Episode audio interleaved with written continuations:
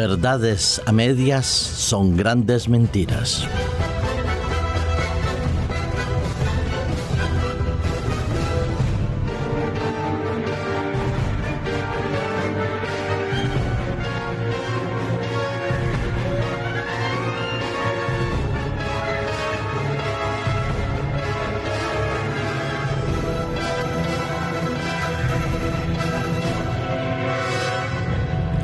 Como toda buena democracia que se presume que es, se ofrecen oportunidades, proyectos y al mismo tiempo propuestas que permiten a uno u otro de los gobernantes que hay o que habrán ofrecer una mejor calidad de vida a sus ciudadanos. La democracia se dice que es el mejor de los peores gobiernos. Lo cierto es que eh, en una democracia hay alternativa, hay propuestas, hay capacidad y poder de decisión y al mismo tiempo reflexión y cambio. En las dictaduras, sin embargo, lo que se propone no se puede discutir, se tiene que ejecutar, es ordeno y mando.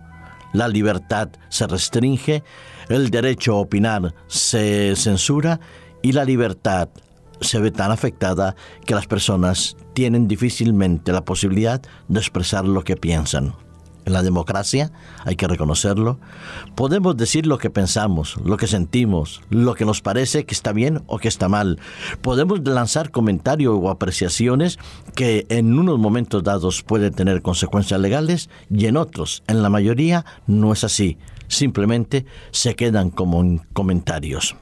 La democracia ofrece la posibilidad de la alternancia política en el gobierno permite que los diferentes partidos políticos puedan ofrecer a la ciudadanía un proyecto determinado con unos objetivos marcados y con un camino a recorrer. Escuchamos de cada uno de los partidos indudablemente lo que creen ellos que es lo mejor para que el país pueda funcionar adecuadamente, independientemente del lugar, del país, de la nación en la cual nos encontremos.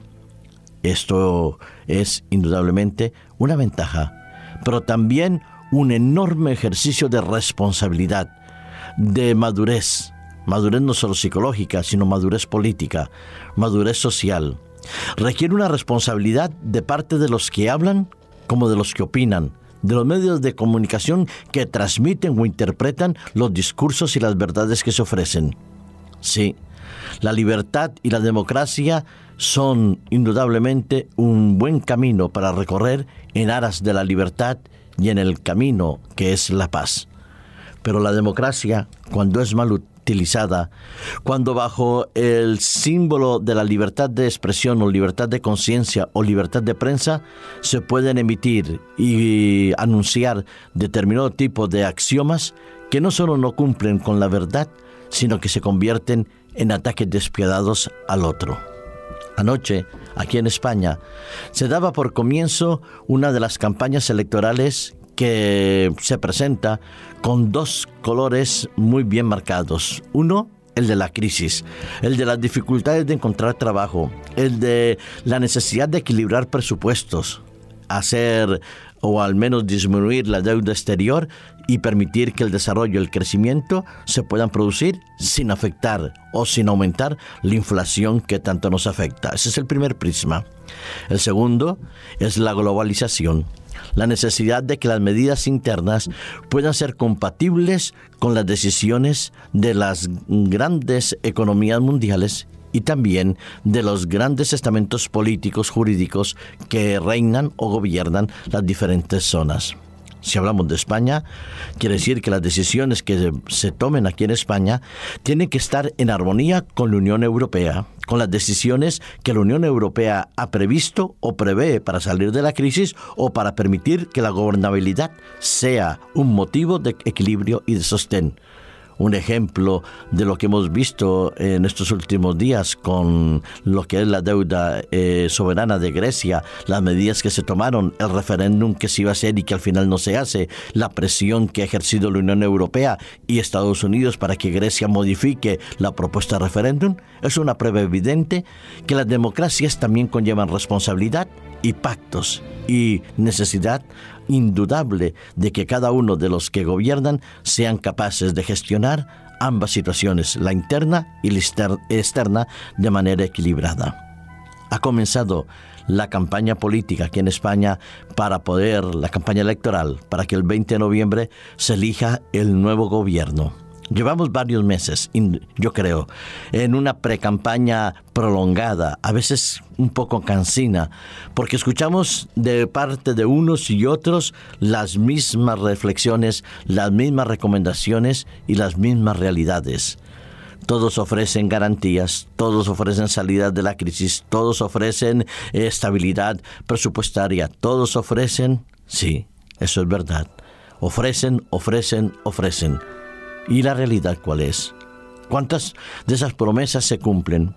¿Cuántos de esos objetivos o proyectos o anuncios de recuperación se han visto realmente en la vida práctica, en la vida cotidiana de cada uno de nosotros, realizados trayendo más paz, más serenidad y más equilibrio en la economía familiar? Hasta ahora hay que reconocerlo que ni un otro de, ni otro partido, ni de otro color, ni ningún otro eh, estamento ha sido capaz de resolver adecuadamente la situación.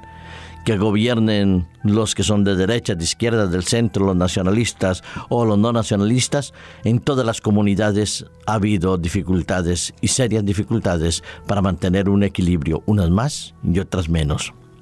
Pero algo que tiene eh, la política, la democracia y las campañas electorales, dije, es algo que implica la responsabilidad, el uso adecuado de la libertad de expresión y libertad de prensa y libertad de comunicación.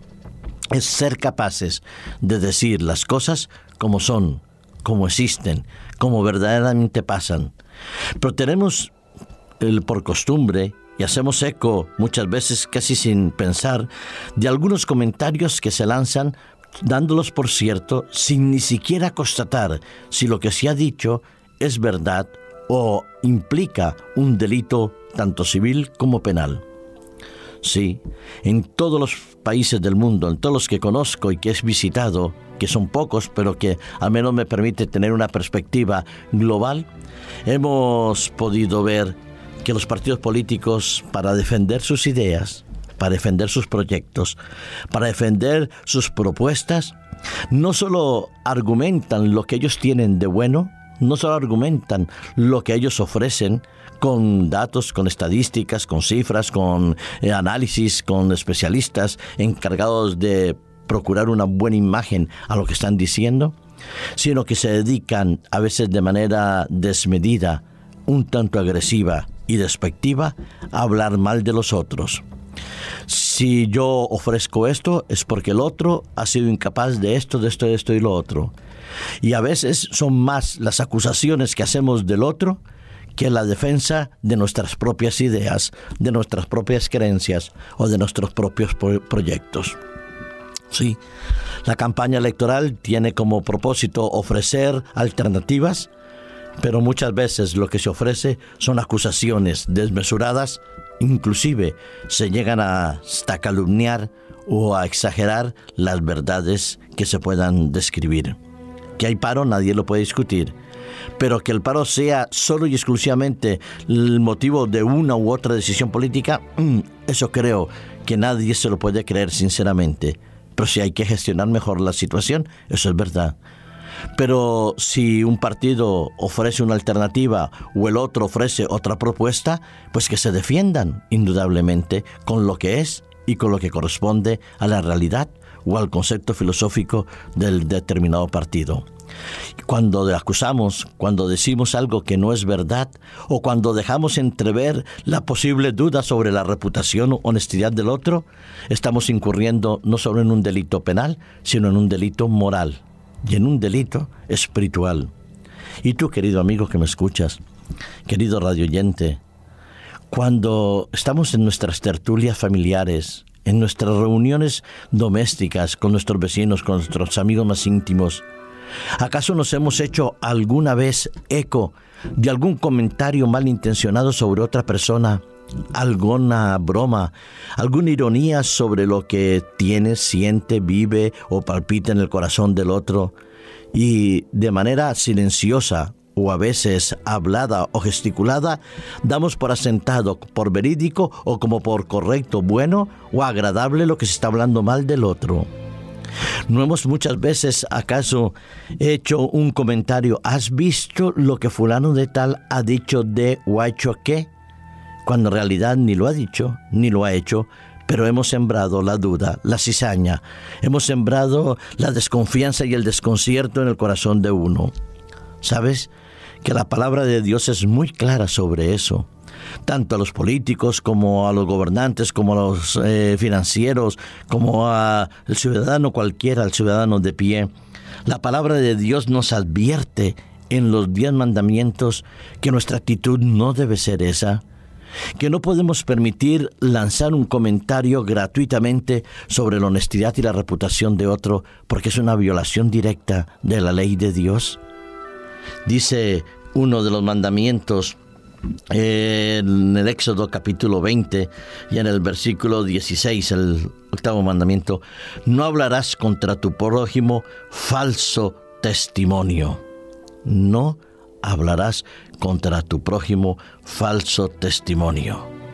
Qué importante es para nosotros ser conscientes de que no podemos levantar un falso testimonio. Falso testimonio es decir algo que no es cierto, o permitir que otro diga algo que no es cierto sobre otra persona.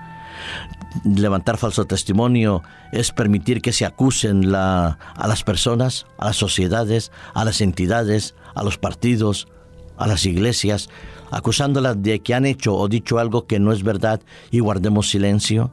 Nos hacemos eco de todo ello.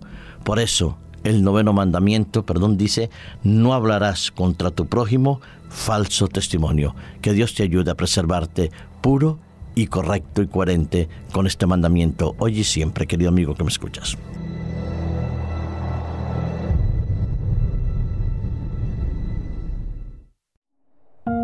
Producido por hopmedia.es